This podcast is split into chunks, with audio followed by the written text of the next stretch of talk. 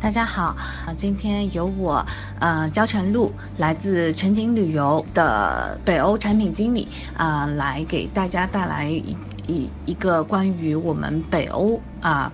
极光板块的一些产品的一些梳理啊，跟一些介绍。那非常高兴啊，这次受到邀请来给大家带来这次呃芬兰极光呃或者是我们北部的挪威、瑞典这一些区域的极光产品的分享。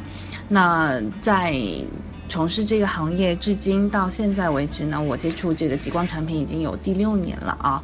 嗯，经过六年的产品的打磨呢，我们现在啊，目前在市面上售卖的这些产品当中，哎，我们今天会讲到的这几款产品都是非常经典的。今天呢，我其实会给大家准备六款产品。那前面我发了一些照片给到大家，这些都是我们曾经的团队上的一些实拍。那细心的客人其实已经有看见了啊，这其实主要是集中在我们芬兰。那我第一款产品要给大家带来的就是我们的芬兰一地的极光产品。那芬兰一地的极光产品呢，它其实最主要的就是围绕着我们的芬兰的北部所进行开展的。那最主要的亮点就是我们。的圆顶玻璃屋，以及我们的桑普号破冰船，以及一些呃穿插在其中的一些雪雪地的活动，比如说狗拉雪橇、鹿拉雪橇等等这一系列的东西。那当然，前面我也看到有呃有有有有人说啊，我们有那个冰岛，有没有冰岛？有的。大家一定会问我一个问题啊，就是什么时间去看极光是最好的一个时间段啊？其实呢，在我们的就是北极光带这个区域啊，在一般性来说，从十月份到来年的三月份啊，这段时间都是看极光的一个比较好的一个时间段。但是由于它的地理位置的不同，每个国家都会有一些就是嗯先后顺序啊，就是哪个国家先开始，哪个国家后开始，哪个国家看到极光的概率更高一点啊，是这样子的。那其实，在我们今年八月份啊，嗯，分别是冰岛、挪威、芬兰这三个国家已经陆续的第一次极光都已经爆发了。也就是说，从我们的八月中下旬以后啊，陆陆续的就开始了我们极光的这一系列的，就是爆发的这个。呃，趋势都就已经出来了。那去看北极光的话啊，除了我们冬季以外，我们秋季也是一个比较推荐的时段，因为在那个时段呢，哎，天气不会太冷，虽然没有雪上活动，但是对于有些客人来说的话啊，它嗯就相对来说的话比较暖和啊，看极光的质量也挺高的，相对来说的话秋高气爽。当然呢，哎，我们作为嗯就是华东的客人来说的话，很。多人其实他有一个梦想，就是要去玩雪啊。比如说，我们常年在上海区域，基本上看不到什么雪啊。小时候基本上也没有享受过这种什么打雪仗啊、堆雪人的乐趣。但是啊，到了冬季啊，我们去到我们的芬兰北部、我们的挪威北部、我们的冰岛等等这一系列地方，我们都是能进入到一个白色的啊这种雪的世界。非常棒啊！一下飞机那个感觉就完全就是不一样的，所以呢，越来越多的人选择在冬季出行啊，去看极光。那冬天呢，相对来说日照时间会比较短啊，日照时间比较短的情况下，就会导致于它看极光的概率会更高。那看极光啊，这个事情是不是百分之一百保证的呢？啊，我可以很明确的告诉大家，极光这个事情我们不能百分之一百保证一定能看到，但是我能做到的是。我尽我们的努力，尽可能的在最好的时段带大家去最应该去的地方去看极光，以提高看到极光的概率。那么你一定会问问我啊，就是说，呃，市面上有这么多的产品，什么产品，哎，看极光的概率会最？相对来说会高一点呢。好的，首先我们来看一下这张图片啊，这也是我为大家所准备的。哎，大家可以看一下，这上面其实我罗列了一些，就是嗯，我们欧洲看北极光比较著名的地点。那么前面有人问我啊，哎，在哪里看这个极光会？啊概率高一点，或者哪里会好玩一点，那这些地方都是很高概率的，然后也很好玩。然后我跟大家一个一个说一说，看看大家对什么地方更感兴趣一点。好的，在我们这张图片上的第一个地方，罗瓦涅米啊。说到罗瓦涅米，我们第一个想到的是什么？就是圣诞老人啊，世界上唯一一个啊，全球公认的，就是在罗瓦涅米啊，圣诞老人。那小时候我们经常会说，嗯。啊，小朋友乖的话，在圣诞夜的晚上，圣诞老人会骑着驯鹿啊雪橇，驾驶着驯鹿雪橇，啊，然后通通过烟囱，然后送礼物给我们。啊，这个故事的话，其实啊，都是每个人从小的一个就是美好的一个梦啊。那么我们呢，就是负责把你带到罗瓦涅米，让你去见到真正的圣男老人，跟他亲切的交谈。那当然呢，在罗瓦涅米，我们还会要做一个非常重要的事情，就是跨越北极圈。因为我们的北极圈的纬度是北纬的六十六度三十四分啊，我们的罗瓦涅米是在北纬的六十六度三十二分。在这个地方呢，我们会正好是北极圈横穿罗瓦涅米的啊，所以说我们在圣诞老人村这边，我们可以跨越北极圈，并且拿到证书。那在这边看到极光的概率高不高呢？啊？它已经是在我们的北极光带上了啊！北极光带是在什么位置啊？北极光带是指我们地球的北纬六十六度到七十度之间的这一个面包圈的一样的一个形状的地方，它呢就是叫北极光带。北极光带上面所有的这些。物呃城市啊停留的地方呢，都是能看到极光的概率是非常非常高的。如果说你比北纬七十度还要高的纬度啊，或者说是北比北纬六十六度还要低的那些纬度的话，其实它看到极光的概率就慢慢开始递减了啊递减。那我们啊罗瓦涅米其实就是在我们北极光带的边缘啊在边缘，那么再往里面走就是萨利萨尔卡。这个地方是我们整一个欧洲最北部的旅游度假村，啊，它是在我们芬兰的北部。然后呢，我前面发了这么多照片的头几张照片，其实就是我们的 g a k s l a 的玻璃屋的所在地。那我们的行程就会去到，并且入住，保证入住在这里守候极光，不失为一个非常好的一个就是计划啊。有人说这个。啊，玻璃屋是世界上十大需要我们去啊列上我们的心愿呃 list 去一个打卡的地方啊，就是十大必住打卡酒店之一啊。我们是保证入住的，我们小众游的呃芬兰一地就会住到这个酒店。好，再往里面是哪里呀？特罗姆瑟，特罗姆瑟在什么地方呢？我给大家看一下，特罗姆瑟就在我们这个北极光带的正中央啊，正中央，它有一个名字叫极光之城啊，嗯，我们也称它为北极之门。其实我们如果要去北极的话，就是经过它，然后再往里面走的。那么。特罗姆瑟作为一个交通枢纽的存在呢，其实它还是有一定的光污染啊，所以叫北呃叫极光之城嘛，对吧？极光之城，城市的城。那么它的这个光污染或多或少还是会稍微影响一点极光质量的。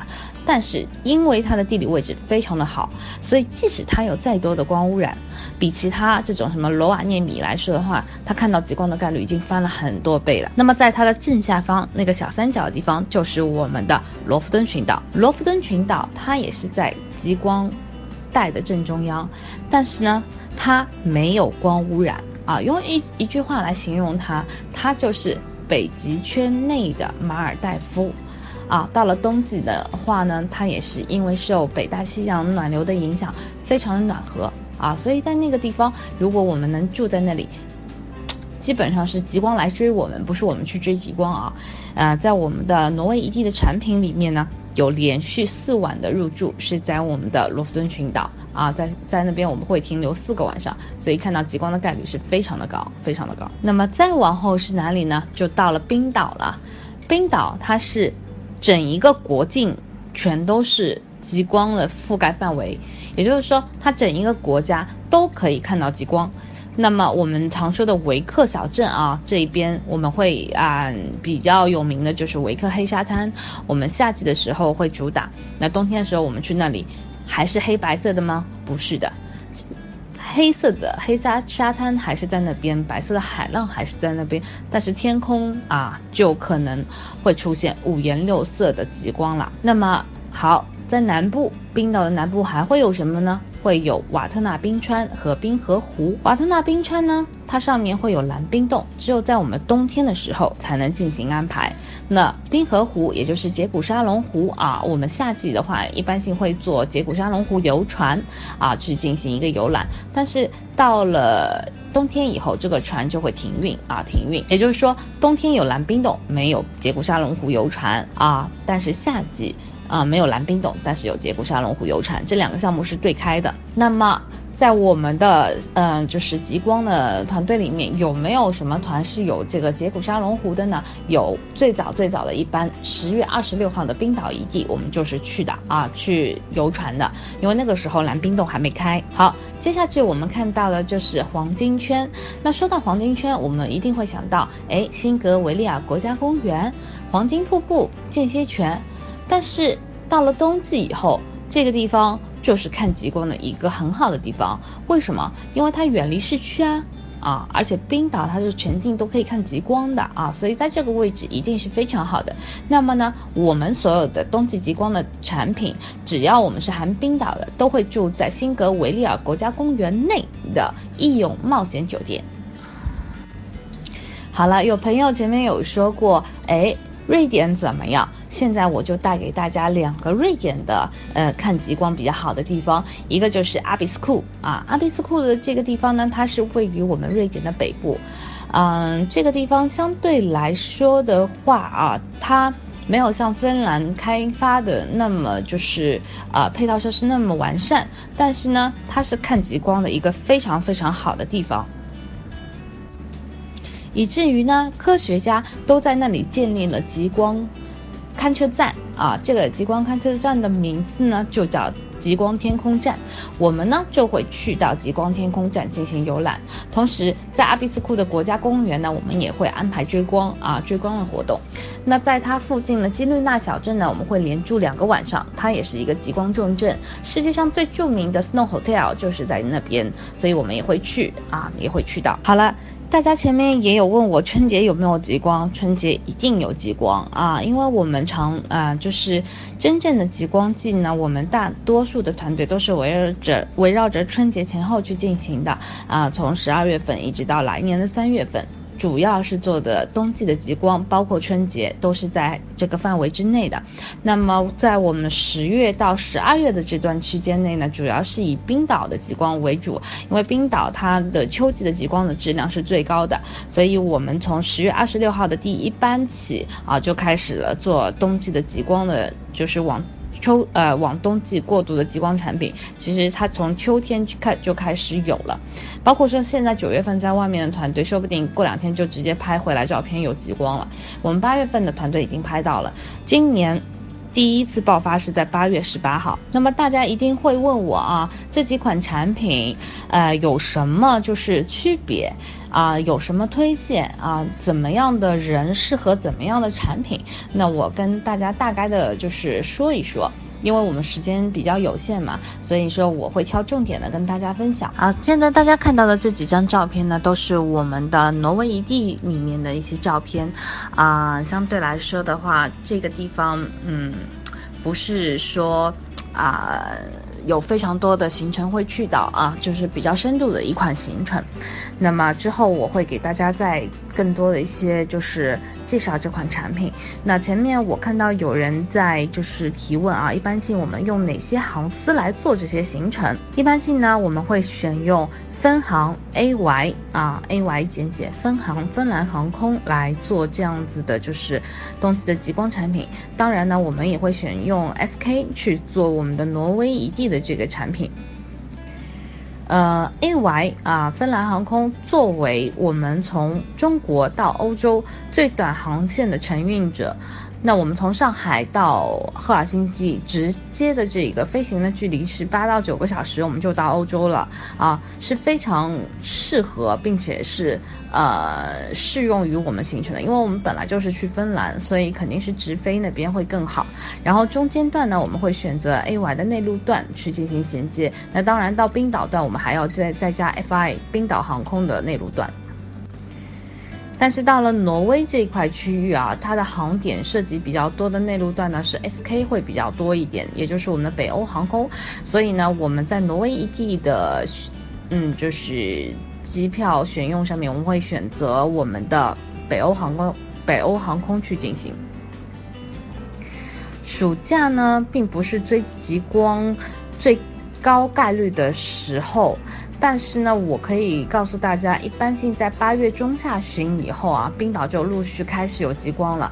当然，今年的话，芬兰和挪威也爆发的比较早，他们在八月下旬也都开始有第一道极光，但是它的概率会比我们冬天会要低啊。这是为什么？是因为夏季的日照时间是比冬季要长的。那如果说，呃，就是说要看极光的话，肯定先。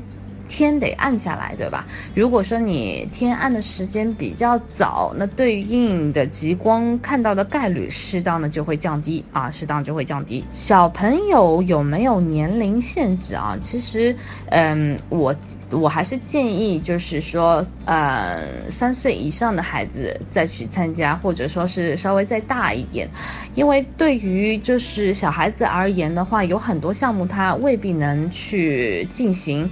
我举。个例子啊，比如说狗拉雪橇、鹿拉雪橇、雪地摩托啊，还有我们破冰船的滨海漂浮，这些都是有年龄和身高限制的啊。所以如果太小的孩子的话，我不建议大家会去参加，就是嗯有太多需要就是雪雪上运动的雪上活动的线路，可以选择一些稍微平缓一点的线路去参加。嗯，春节。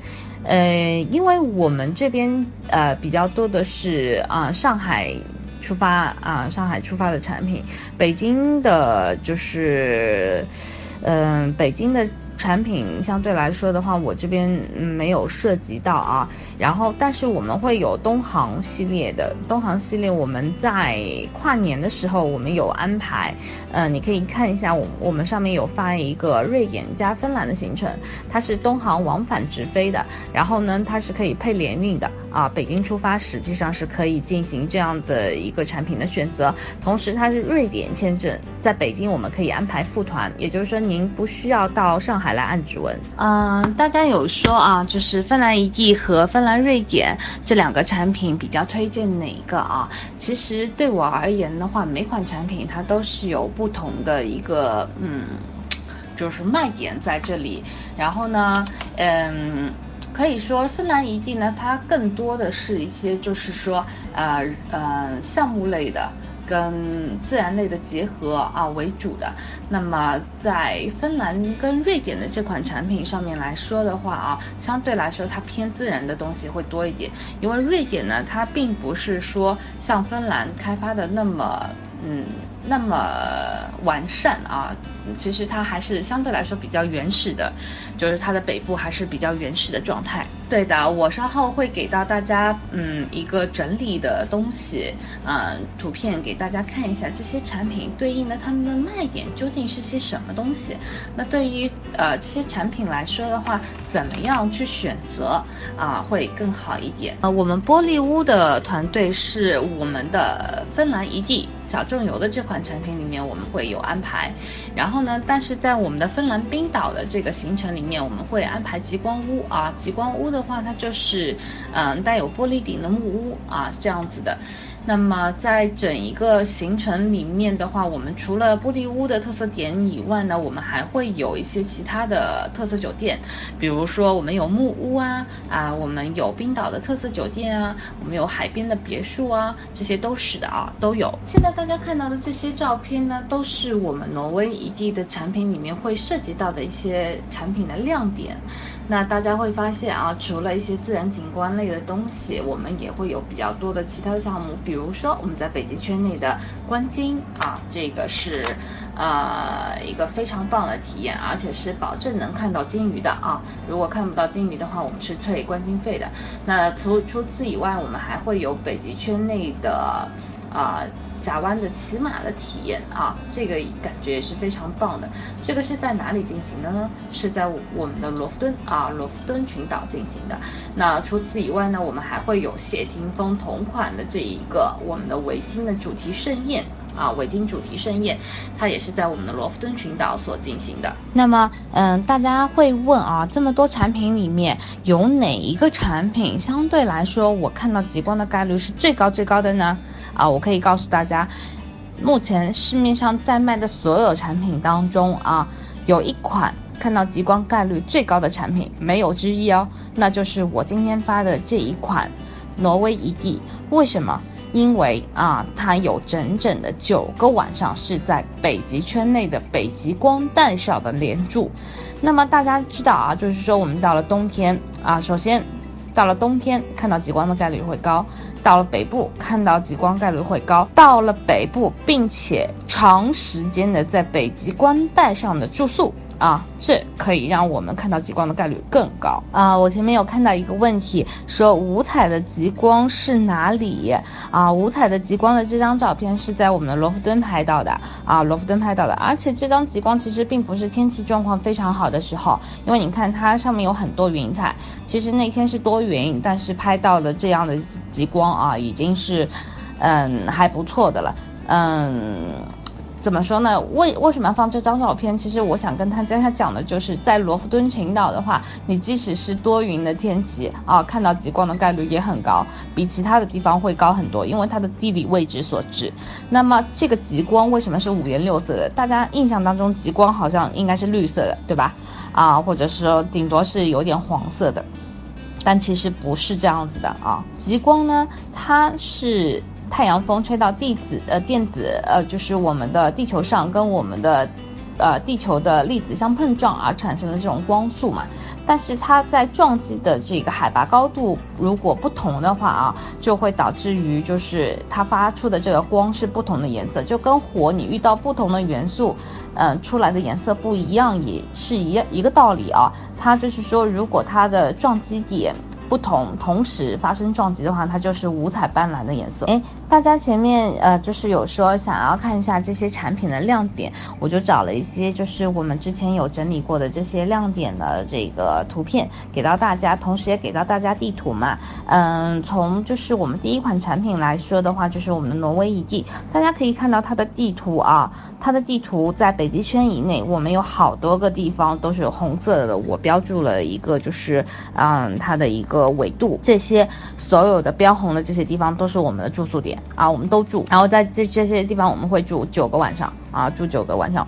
那么在这里的话，我们会啊有比较高的概率去看到极光，因为它就在我们的北极光带上，所有的这些啊有有标注的地方啊。然后呢，我们第二款产品呢，大家看到的就是这个玻璃屋做主图的啊，我们这款产品就全部是指定保证入住这款玻璃屋的。嗯，我们已经做了第六年了，所以说不管说是酒店上面呢，还是餐饮上面，还是所有的呃行程安排上面，都是已经是最优最优化的配置了。包括说我们在罗瓦涅米有两晚的小木屋的连住，大家细心的话可以发现啊，在我们行程里面会写，在酒店内会有一个彩蛋。当然这个彩蛋是什么，我现在不能透露。如果透露的话，大家可能到时候就会没有这种惊喜的感觉了啊。一定会是你们人生当中一个比较特殊的时刻，这一天一定会是。所以，如果说想知道这个彩蛋是什么的话，欢迎来报名我们这款产品，一定不虚此行。什么是酒店一对一的披露啊？大家会发现我们这几款产品上面都会写这句话啊，这句话就是代表着你报名什么团期。啊，比如说我报名一月二十三号的小众游芬兰一，我点进去，只要找到我这个团期，好，上面每天是住什么酒店，就告诉你是住什么酒店。我们这上面没有这三个字或同级，不会告诉你，要么这家酒店，或者是跟他同级的酒店，不会啊。所有酒店都是指定的一对一的披露，每个团期每一天都是，因为所有的。这些北欧的，嗯，就是比较有特色的酒店，都是需要提前预控的。那预控的话，一定是需要付定金下去的。那一旦付了定金以后，我还需要说什么或同级吗？根本就不需要，除非说我觉得，哎，成团是有可能会取消的，我不敢付定金，我才会写或同级或选择或怎么样。啊，一般性我们都会直接写这一天我们住什么酒店，这一天我们住什么酒店。那除非说我打比方说，我有很多团期，有几个团期，呃，可能是同一天，比如说都是第五天，但第五天我们有，呃，A 团是 A 酒店，B 团是 B 酒店，那我们这个也会分别的列明。啊，让你一目了然，更具啊，就是透明透明度嘛。然后大家看到我们哎，全程到底是住什么酒店，一分价钱一分货，我们绝对不会说是打闷包给到大家的。我们。第三款产品啊，第三款产品，大家会发现跟前面一款的芬兰一 D 比起来，哇塞，便宜好多啊！它是六晚八天，比它少了整整两个晚上，而且它没有玻璃屋，它没有破冰船，这两个比较贵的东西它是没有的。那么它的人数呢，也是增加到二十五人，所以说它的价格会便宜，相对来说比较多。那它为什么选八天的时间？而且它所有的日期，大家仔细看啊，它所有的日期全部是跨圣诞、跨年。跨元旦、跨春、跨春节，然后是白色情人节，好啊，还有那个情人节，我们都是选用特别的这些日期，而且八天嘛，你最多最多请假没有几天的，因为它可以搭周末，所以说它是一个完美的拼假团，不管你是在工作的人。还是在读书的人，还是就是退休的人，对吧？我们可以利用相对来说比较短的一个时间，那可以充分的啊，利用这八天的时间去到芬兰，去好好玩一场雪，去看好好的赏一下极光。那这款产品呢，虽然它价格相对来说比较便宜，但是它的质量也是杠杠的啊。他们呃这个行程里面，我们有三到四晚的木屋啊，是这个木屋呢，它是在我们的。塞利萨尔卡，也就是在我们前面这款圆顶玻璃屋所在的这个区域啊，都是在我们的北纬的六十八度这个区域啊，在这边的话，我们看到极光的概率相对来说是会比较高一点。那我们在这边的住宿，啊，给到大家的话是三到四晚的停留。这个木屋呢，跟其他的这个就是呃酒店呃其他的产品不一样，它不是两人一栋啊，它是。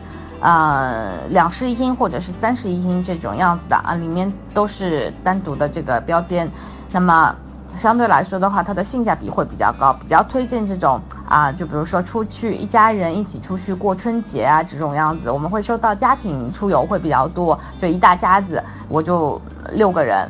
或者说是我四个人出去，会会选择这样的产品会比较多，因为它的客单价相对来说比较低一点。大家一起出去的话，呃，总的成本不会支出太多。哦，前面有客人说那个狗拉雪橇的多少身高的小朋友可以玩，其实小朋友的话，只要不是这种手抱的这种婴儿，呃，都可以去乘坐这个狗拉雪橇。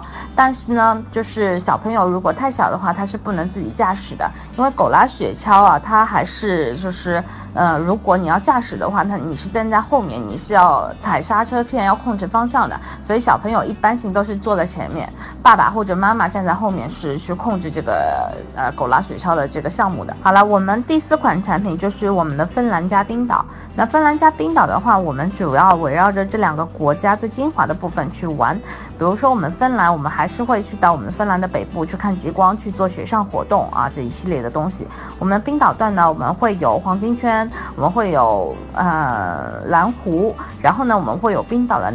南南部区域，那比如说我们的就是森林瀑布、赛里亚湾瀑布、黑沙滩、杰古沙龙湖等等这一系列的东西，最关键、最大头的东西是我们的冰岛蓝冰洞啊，非常漂亮的蓝冰洞。那在这一款产品里面，我们有两个特色酒店，一个特色酒店呢就是我们的极光屋，另外一个特色酒店呢就是我们主图上面看到的这一个，我们的义勇冒险酒店。当然，在我们的冰岛遗地里面也会有。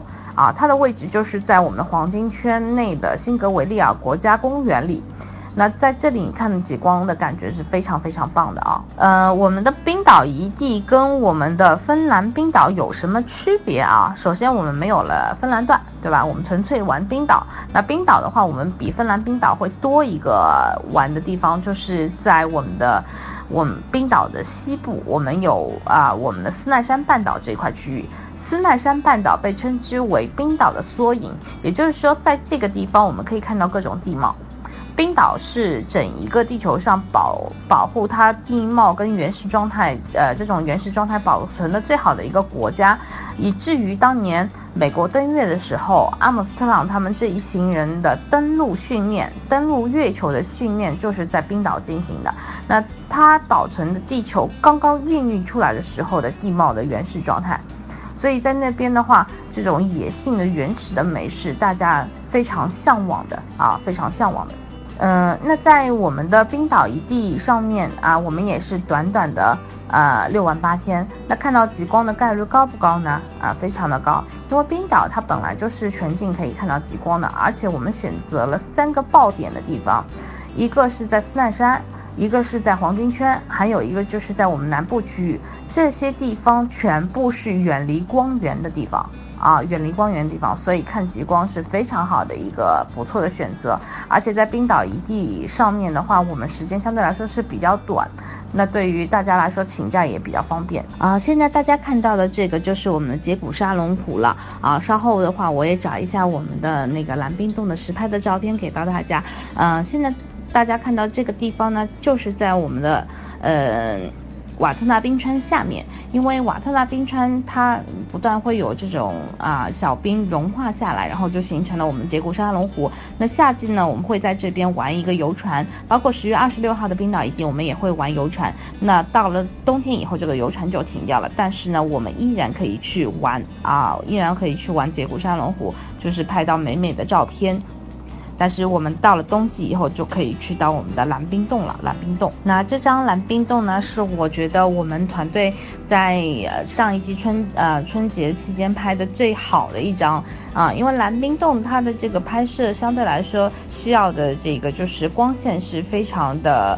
重要的，如果说你是朝内的方向的话，如果没有自己打灯的话，可能拍不出那么好的效果。所以这张照片是我觉得拍的比较好，我就留下来了。嗯，十一月二十九号的冰岛一地已经开放蓝冰洞了。嗯，十月二十六号是还没有开放，所以它是呃杰古沙龙湖游船再加瓦特纳冰川徒步的，但是后面的班期全部是。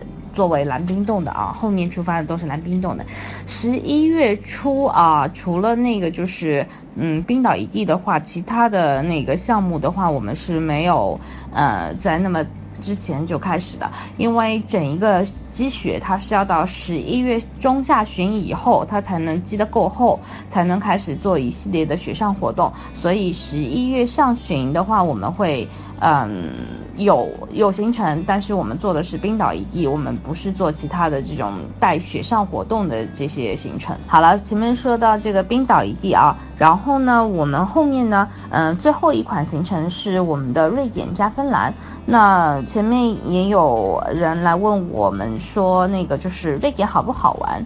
瑞典对对我的感觉来说的话啊，它的北部其实，嗯，怎么说呢？更偏向于比较狂野的一面，因为它并不是说开发的呃非常多，过度开发它没有，它是相对来说还是比较自然的一个地方。嗯，主要是看极光去的。那我们这款行程的话，它是往返双直飞东航的，所以说外地的朋友可以选择用东航做联运，而且它的签证相对来说比较方便，不需要你到上海来按指纹。嗯，这些照片全都是在我们瑞典的基律纳跟阿比斯库的照片啊，就是这个样子的粉色的天空。因为到了冬季嘛，它的日照时间相对来说比较短。啊，有些时候甚至就三到五个小时。那它太阳没有出来的时候，啊，完全没有出来的时候，当然是天黑，我们就看极光。啊，就慢慢亮的时候呢，天空就是这种粉色的，非常漂亮，非常迷人的啊这种状态。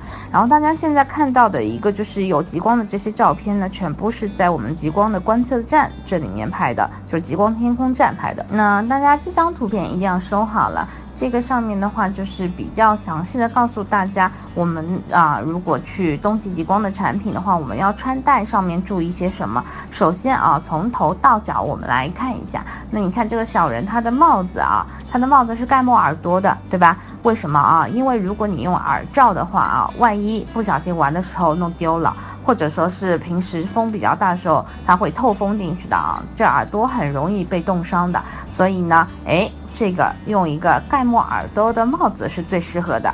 那里面的内衣穿什么啊？优衣库去买这种发热内衣，然后呢要中高领的啊。再加上一条围巾，就是非常的完美了，很保暖。然后呢，外衣和外裤最好是这种冲锋衣啊，里面带内胆的羽绒内胆的这种，就是你热的时候可以拆卸的那种。最关键是防风、防雪、防雨。同时呢，在就是袖口跟裤口这里一定是要有松紧带的那种，就这样子的话可以帮助你把这些透风的地方给扎起来啊，扎起来。然后呢，哎，手套。大家看一下这个手套，一定是要连指的厚手套。那为什么要用连指的手套啊？因为我们在雪地上玩的时候，如果不小心摔了一跤，你会下意识去撑，万一不巧这个手啊就会瘪它，或者是就是掰掉，这种这样子不太。这个不太不太好，就是让大家感觉这个很危险。其实就是以防万一嘛，这个东西还是要用连指的保护手指的啊。但是如果说你平时用的是触屏手机拍照比较多的话啊，我建议大家里面再加一副分指的薄的触屏手套，因为如果是啊，就是你要啊，就是不带任何的防护的。情况下把手拿出来拍照的话，五分钟就会冻伤，所以这个里面的这这这个手套，我觉得是非常有必要的。同时啊，说到手机，我一定要跟大家说一下，在北部的时候，苹果机是基本上是用不了的。为什么啊？因为它有电池的低温保护机制。如果说是在户外的话，差不多五分钟，这个苹果就再也开不了了，就直接没有电了。不管你是不是在充暖啊，充那个就是充电宝都没有用啊。曾经我第一次去的时候，我是背后贴了很多就这个暖宝宝，把它天天捂在胸口啊，才能勉强度日。但是只要一拿出来，马上就没电。但是华为可以啊，华为完全可以啊，建议大家带华为去。然后袜子啊，袜子希望大家带一双厚的羊毛袜啊。为什么这个样子？就是我们正常的袜子，高高筒袜你戴好，对吧？就是厚的羊毛袜是穿在这个袜子外面的，因为有的时候我们会穿这种呃防风靴啊这样子东西，因为我们有些户外活动，比如说我们狗拉雪橇，我们雪地摩托，我们呃做一些啊，比如说出海捕捞帝王蟹的时候，我们要穿这种防风靴的。这防风靴非常的厚重，如果说你不穿那个就是厚的羊毛袜垫在里面，脚会磨破皮。那么当然，他那边就是借鞋子的地方也是会给大家配的，但是有些人的话，他会觉得啊，这不是一次性的用品，呃，就感觉会有点 心理障碍。虽然它是完全高温消毒的，有些人会有这种状。心理障碍的话，他不愿意穿，那不愿意穿的话，脚会磨破。那以防万一，你还是自己带。也还有说，就是冰岛一地和芬兰冰岛，冰岛一地和芬兰冰岛的话，这两个线路的话，它的区别啊，主要是在，首先冰岛一地它完全是玩冰岛的，它在其他国家是没有任何停留的，六玩八天全部是在冰岛，它玩的主要是冰岛的西部。中呃南部跟啊就是我们下面这一块的，就是黄金圈的这一块区域啊这一块区域，但是北部我们是去不到的，因为只有在夏季我们才能走环岛北部一起玩掉，比如说米湖啊，比如说是阿阿库雷里啊这一块区域，但是到了冬天就不能玩，因为天气的问题，那边时常会暴风雪或者封路，所以那边北部我们是去不到的啊。除了北部以外，其他区域我们会玩。那我们的就是分冰呢，它主要是。集中在我们的黄金圈区域、首都区域以及我们的南部，就是它比它是少了一个西部的斯奈山。啊，斯奈山那边呢，我们也会有一个就是火山熔岩洞穴的一个探秘啊，在这里。但是我们会有冰啊，我们会有芬兰段。芬兰段的话，我们会有就是索木的两晚连住，我们会有一晚靠近罗瓦涅米的北极圈以内的一个就是极光木屋的住宿。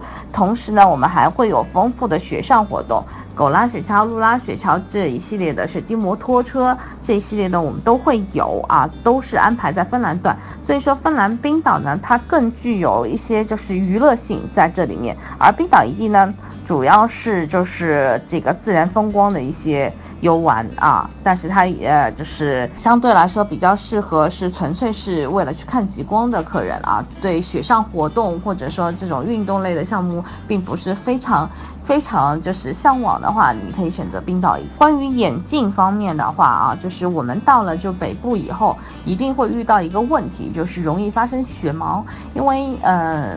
就是铺天盖地的都是雪，比人还要高的雪，到处都是白色的。如果你不戴墨镜，这个一定是不行的，眼睛一定会出问题。所以墨镜啊，墨镜大家记住，墨镜一定是要戴的。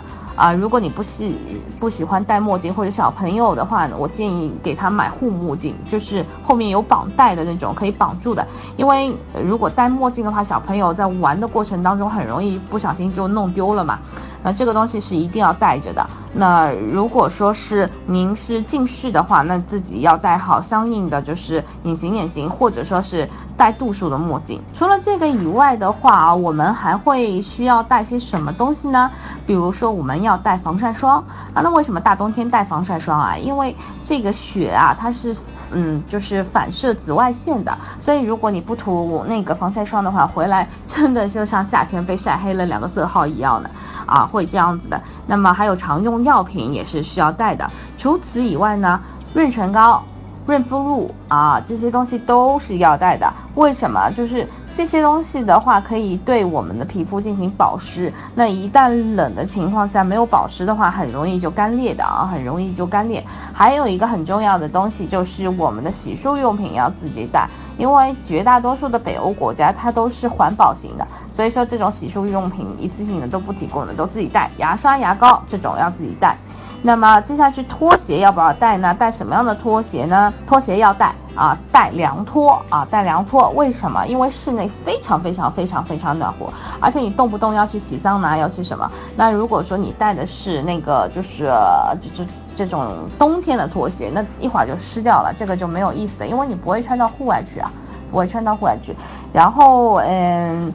除了这个以外呢，我们还要带什么东西呢？就是保温杯了，因为对于中国人来说，还是喜欢喝点热的，对吧？老外再冷的天，它矿泉水还是冷的啊，还是冷的，所以保温杯我觉得大家是需要带的。另外就是关于我们的货币啊，出门在外肯定要关心我们的货币是要带什么样的种类。呃，今天给大家讲的这么多线路里面，只有一个国家芬兰，它是欧元区啊，欧元区使用的是欧元，并且它找回来的也是欧元，其他国家都是用当地的克朗，冰岛克朗、瑞典克朗、挪威克朗。那比如说我选择挪威一地或者冰岛一地的行程，我是带什么货币呢？还是带欧元？为什么啊？因为欧元是通用的，在那边也是可以用的，只不过它找回来给你的时候，它找的是克朗。啊，找的是克朗。那么，呃，这个东西的话，我们怎么用才能更好的，就是更方便呢？就是一般性我们都是用的到那个就是赫尔辛基转机的嘛。如果你是走的不是挪威一地的行程啊，基本上我们都是到赫尔辛基转机的。那到赫尔辛基转机的时候呢，你就可以把大票面的这个就是纸币。就是破成小的，你买瓶矿泉水，它就给你找开来了嘛。找开来以后，你这种小票面的这些东西，你去用，它找回来的这些零钱，你你做纪念也好，你后面用掉也好，都没有问题的。但是如果说你整整一个一一千欧或者是一百欧去找的话，它找回来很多这种货币，你你以后也也不一定会用得着。所以，我我不建议大家带大票面的这个欧元去，但是带还是要带欧元，因为我们 ADS 团队出去的话，它是要规定每个人每天至少要带六十五欧元的一个就是现金的，呃，有的时候碰到海关心情不好的时候，他就会查查现金啊，边检他会查现金，会有这种情况。但是你问我说，我去了这个北欧，这么多现金都会用得掉吗？我可以很很负责任的告诉你，绝对用不掉。因为我们的产品都是一价全含的啊，基本上餐也含的七七八八。比如说我们分啊，我们的那个分冰跟我们的冰岛一地，基本上每顿餐我们都含，啊，为什么？因为这些地方来说的话，如果是你不提前安排用餐的话，让你们到现场再去临时的去去去自己安排的话，可能会比较难。呃，因为呃冰天雪地的，本来就人生地不熟，我还冰天雪地的，我还要到处去找吃的，这这个感觉就是很差。而且相对来说的话，那边的物价特别特别高。比如说冰岛啊，它的这个物价的话，如果说我这顿不含那顿不含，到到最后你会发现你你要支出非常多的费用。冰岛的一顿中式的团餐大概十五欧左右，这还算正常啊，还算。但是如果说你是西式自助啊，或者是呃西式二道式、西式三道式，这种就是。几十欧、几十欧的，四十欧、六十欧这种样子的等级。那如果说我不含的话，你单单一顿餐就会为此啊花出几百块钱一个人的这个费用。嗯，有细心的听众会说，为什么不能穿 UGG 啊？UGG 它其实并不是嗯北欧的人发明的，它其实是澳大利亚的潜水的，就是澳大利亚那边他们经常会有渔民去潜水，会去出海打打捞这个就是啊这个海产品。他们会穿这个 UGG，UGG 是用澳澳洲的羊毛羊皮做成的嘛？它最大的一个特点透点是什么？透气啊，透气。那么为什么透气呢？啊，这个一一旦透气的话，你这个肯定是不会说是能防水吧？它肯定不防水，也不防雪，对吧？而且它的底不防滑啊。为什么叫 UGG？就是 ugly shoot。它这个东西实际上是澳洲的渔民。就是一上岸以后啊，就想脚一套套进去，脚就干了的，也能保暖的鞋子，在那边能保暖，在北北欧是绝对不保暖的啊，因为他们那边有阳光沙滩，我们这边是冰天雪地，所以一定不能穿 UGG。首先它不防水，不防雪，然后是透气啊，另外一个就是它防不防滑。你穿着 UGG 的结果就是不停的在冰上芭蕾啊，一不停的滑倒，不停的滑倒，所以 UGG 是一定不能穿的。那么前面我还没有说，就是这个鞋子的问题啊，说到袜子忘记说鞋子了。然后这些鞋子的话，我建议大家去那个就是哥伦比亚，呃的这个用品商店去买啊，它有一款这个雪地靴特别特别好，是我买过很多款以后就觉得这一款特别好，它又轻又薄，而且它能。防零下三十四度的低温，所以基本上是我们走走遍北欧是没有问题的。而且关键是它轻薄，去买正统的这个就是雪地靴的话啊是比较重的，它是登山鞋加雪地靴，它整一个底是很厚重的，虽然很防滑，但是它真的很重。那如果你十天走下来的话，这个小腿的肌肉是非常非常那就是酸痛的。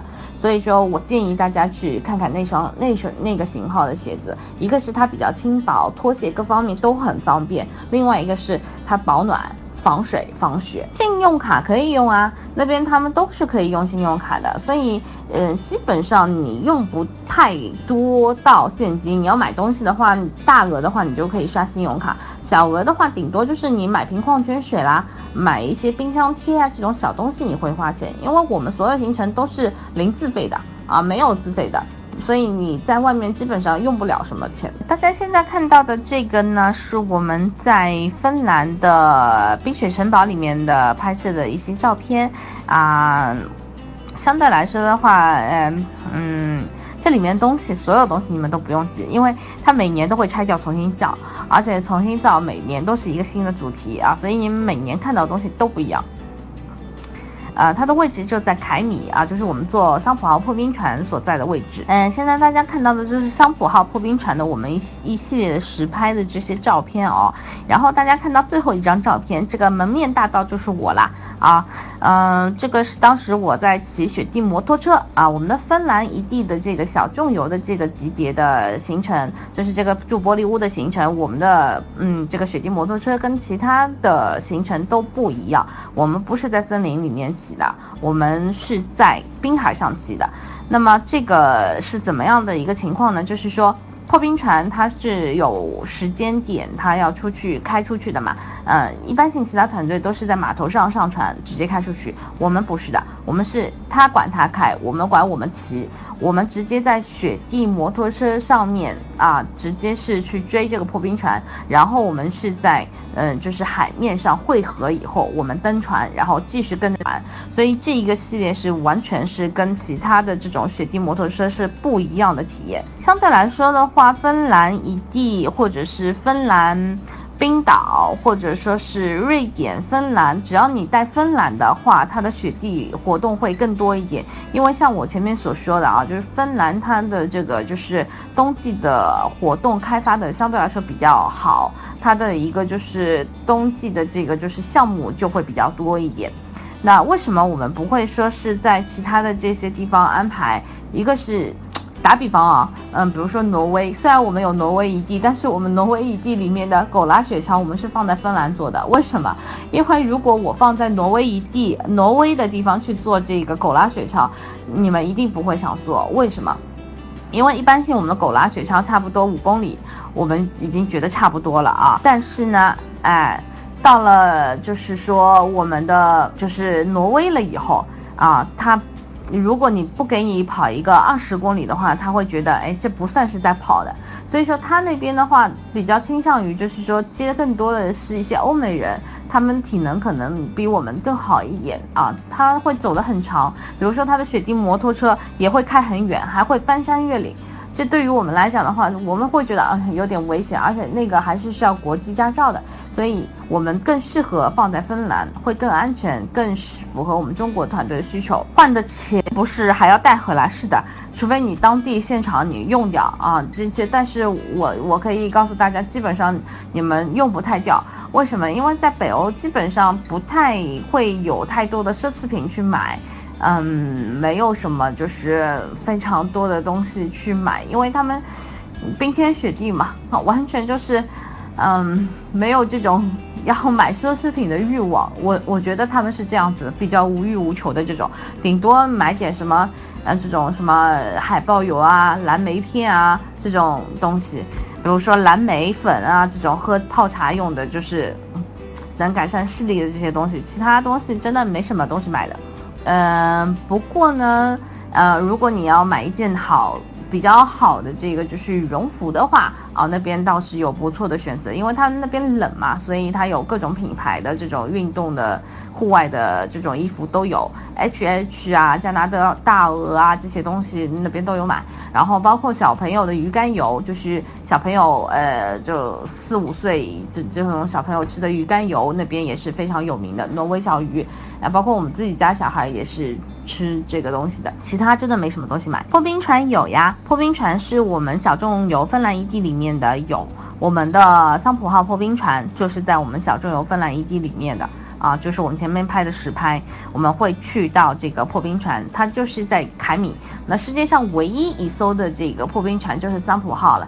那其他地方也，嗯嗯，就是我们看行程的时候也会说，比如说俄罗斯也有一个什么列宁呃的那个那个什么破冰船，核核动力的破冰船，是它曾经是破冰船。但现在它退役了，它只是一个博物馆，它就停在那边供大家上去参观一下，不开的，不运行的啊。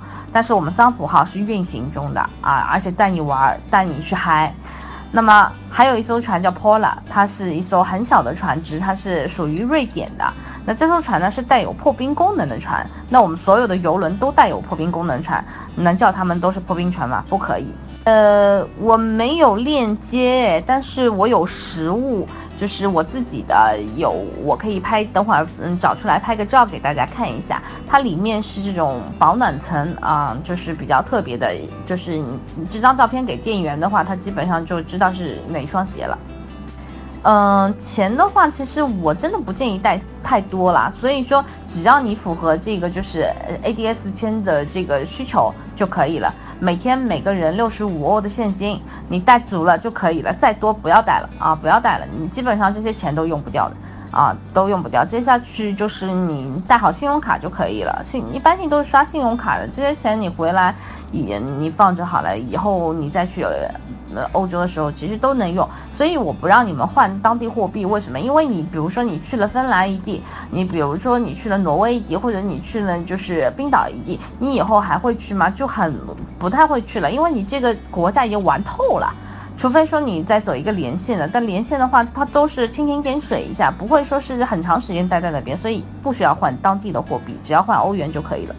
嗯，什么时候去比较好？要看你的需求。比如说你的需求是想要玩一些呃水上活动，同时要看极光的话，那我建议你是十二月份到三月份去，呃。会比较好。那么最早的话也要十一月下旬去，因为等到这个雪足够厚，我们才能开始玩，对吧？如果说你只是为了去看极光，但是又不想。太冷的话啊，我就建议你九十月份就可以开始动身了。那去看秋季的极光呢，会比较好。嗯，前面有人问这个冰岛的一个就是十一月的一个气温是吧？嗯，冰岛的话，其实啊，它跟我们挪威一样啊，北挪威一样，它到了那个冬天的话，它的整体的气温就在零下的五度左右。为什么呢？因为冰岛它本来就是冰与火之国嘛，冰是指冰川，它整个国家有八分之一是被冰川所覆盖的。火是指地热啊，它有火山、有温泉、有地热，所以它到了冬天是绝对不会冷的，它比起芬兰暖和太多了。那么。北部的挪威啊，为什么也不冷呢？因为它有那个就是北大西洋的暖流过来，所以呢会导致于它其实比同纬度的其他地方会要暖和很多，零下的五度左右。其实到了冬季，北部已经算是非常暖和的地方了。为什么？对比一下芬兰啊，芬兰的话零下三十五度，我们也也是遇到过的。那为什么我让你们去买的这双鞋子是防零下三十几度的鞋子啊？就是为了防止万一遇到这种极端情况的话，我们也是可以应对。所以说就看。你的想法是要去怎么样的玩法了？那冰岛的夏季是什么时候呢？冰岛的夏季其实我我是界定它是在整一个六月到八月期间都是属于冰岛的夏季，呃，那就是我我觉得啊，就是冰岛的夏季的话，就是。在十月黄金周之前嘛，啊，它的北部你都是可以去玩得到的，没有问题的。那么，但是到了十月黄金周以后，慢慢往十月底的方向走了以后，北部就不要去了。就是它相对来说的话，嗯，天气的就会比较多变，比较多变。然后呢，嗯。十一月份的时候的冰岛，差不多它的一个平均气温是在零度啊，零度，嗯，比冬天呢稍微暖和一点。我们有北欧五国的行程，嗯，但是它基本上现在已经差不多全部截止了，因为我们是做到黄金周就结束了。黄金周以后的话，北欧五国的话，我们就会做的比较少，因为呃，以黄金周这个节点为分界点的话啊。在北欧五国里面，我们基本上会去到一个双峡湾去玩嘛。但是双峡湾过了就是国庆以后，它就开始下雪，它的路况就会有问题。所以说，嗯，就单只玩一个峡湾的话，如果你能接受的话，这也是能玩的。但是没有双峡湾，很多人就觉得啊，挪威还不如到夏季再去这个样子。但是冬天的峡湾跟夏季的峡湾完全不是一个状态。夏季峡湾呢，它是一种绿色、绿意轻松的这种这种，哎，就色彩缤纷的这种感觉啊。但是冬季的话，它是粉红色和白色交替的这种状态，也很漂亮。但是呃，这个南部的地区，它就只能玩得到索恩峡湾，连哈汤厄尔峡湾都玩不到。所以嗯，冬天可能没有。但是我们之后会出一款行程是九天的，嗯，不带丹麦的行程，是芬兰。瑞典、挪威、冰岛、北欧四国的行程，因为丹麦的话，到了冬天真的没有什么很大的可玩性啊，所以我们就把这一块给抛弃掉了。那么我们加上正常的就是呃另外几个国家的首都，再加上了一个冰岛段的一个游览啊。冰岛段的话，因为冰岛是本来就是整个国境都能看极光的嘛，所以这条行程其实也是带有极光性质的，而且性价比会比较高一点。这个鞋子的话，我当时是在那个徐家汇的那个 Fox Town 买的啊，嗯，这个就那个几楼我忘记了，就哥伦比亚的专卖店里面都是有买的。前面大家有问我，就是关于这几。条行程是不是携程自营的行程？我们这几条都不是携程自营的行程，我们是全景旅游，嗯，是携程的供应商。然后这几条线路是我们的线路，大家可以上携程网，然后搜我们全景旅游，然后选到对应的产品就可以了。看极光概率最高的时候啊。看极光概率最高的时候就是冬季啊，所以就是整一个十二月份到三月份都是看极光概率很很高的时候。全年以全年为范围的话，那如果说最高的话，就是最靠近嗯极夜的时候。极夜的话是十二月份嘛。十二月份的时候，但是极夜的话，我们就会导致天都是黑的，我们没有办法玩其他东西，我们除了看极光，只有看极光，不行。所以一月份很好啊，一月份很好。雨雪天气其实还好，因为在目前我们所有的团队六年多运营下来的话，基本上没有一个团队遇到这种情况。嗯，比较少会有这种情况会发生，可能正好他运气不好吧。因为一般性到了那个时间段，你这个雨基本上是下不下来，就雪，因为它快要到地表的时候，它都已经结成雪了，它不会变成雨的这个状态，除非它是刚刚换季的时候，或者说它要进入到那个就是换季的时候，比如说它要转天气要变热的时候。啊，这个时间会，所以我更建议大家在一二月份把行程走掉，不要再拖到四三月底近四月的时候这种状态去。然后那个单反相机是可以用的，完全 OK。然后，但是我建议啊，就是说，嗯。因为我自己去过北部好几次嘛，就是看到很多人会带单反相机，单单单单反相机的话，你务必肯定会要带一个比较大的相机包嘛，这其实还是蛮占那个行李空间的。你自己要么就背着，然后单反的话，因为我们有的时候会要做很多的这种雪上活动嘛，所以你整天挂在脖子上面也会很累。我我我是不太建议大家就是全程带着啊，全程带着。但是如果你走的是挪威异地的话，我建议你带啊，这是没有问题的。因为挪威异地相对来说的话，它的就是呃，就是这种雪上的活动相对来说比较少，而且它比较适合拍照。罗弗敦它本来就是一个就是呃摄影爱好者的天堂，嗯，带单反是绝对 OK 的。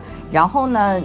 也有人会问我，他能不能带那个，就是大疆可以的啊，但是，嗯，欧盟它是有个规定，就是说在地。这个飞机下面，如果人是有超过二十五个人的话，你是不能放飞的。所以你在北部比较旷野的地方，你飞是没有关系的啊。一般性我们啊普通的拍摄的话，用那个华为就是绝对 OK 了。华为它因为有几个型号它是带徕卡徕卡的那个镜头的嘛，所以拍出来照片是非常给力的，包括极光。呃，我之前有一次就是带着我们的这个就是华为去拍照片，老外说什么？这个这个手机是，呃，就带徕卡镜头的，他们可能当时还不知道。我说是啊，就拍出来极光就非常的赞。然后对，嗯，其实还是蛮自豪的，我们中国的品牌哈。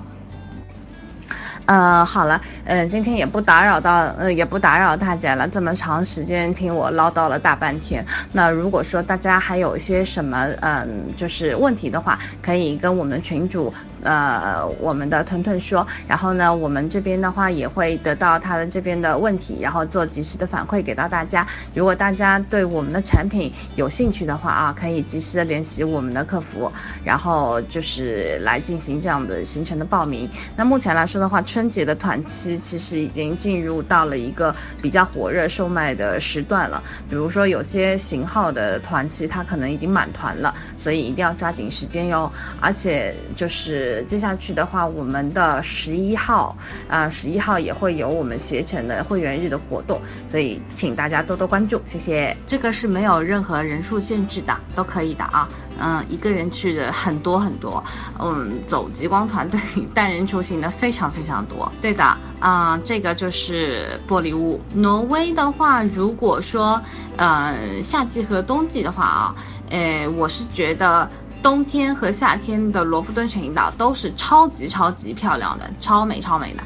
夏天的话是这种绿色的这种海岛的这种感觉啊，非常的漂亮。然后冬季的话就是看极光也很好，然后就变成粉色加极光的状态。然后挪威的南部的峡湾地区呢，还是推荐夏季去会比较更好一点，因为你可以多玩一些峡湾。不然的话，你到冬天就只能玩一个峡湾啊，索恩峡湾。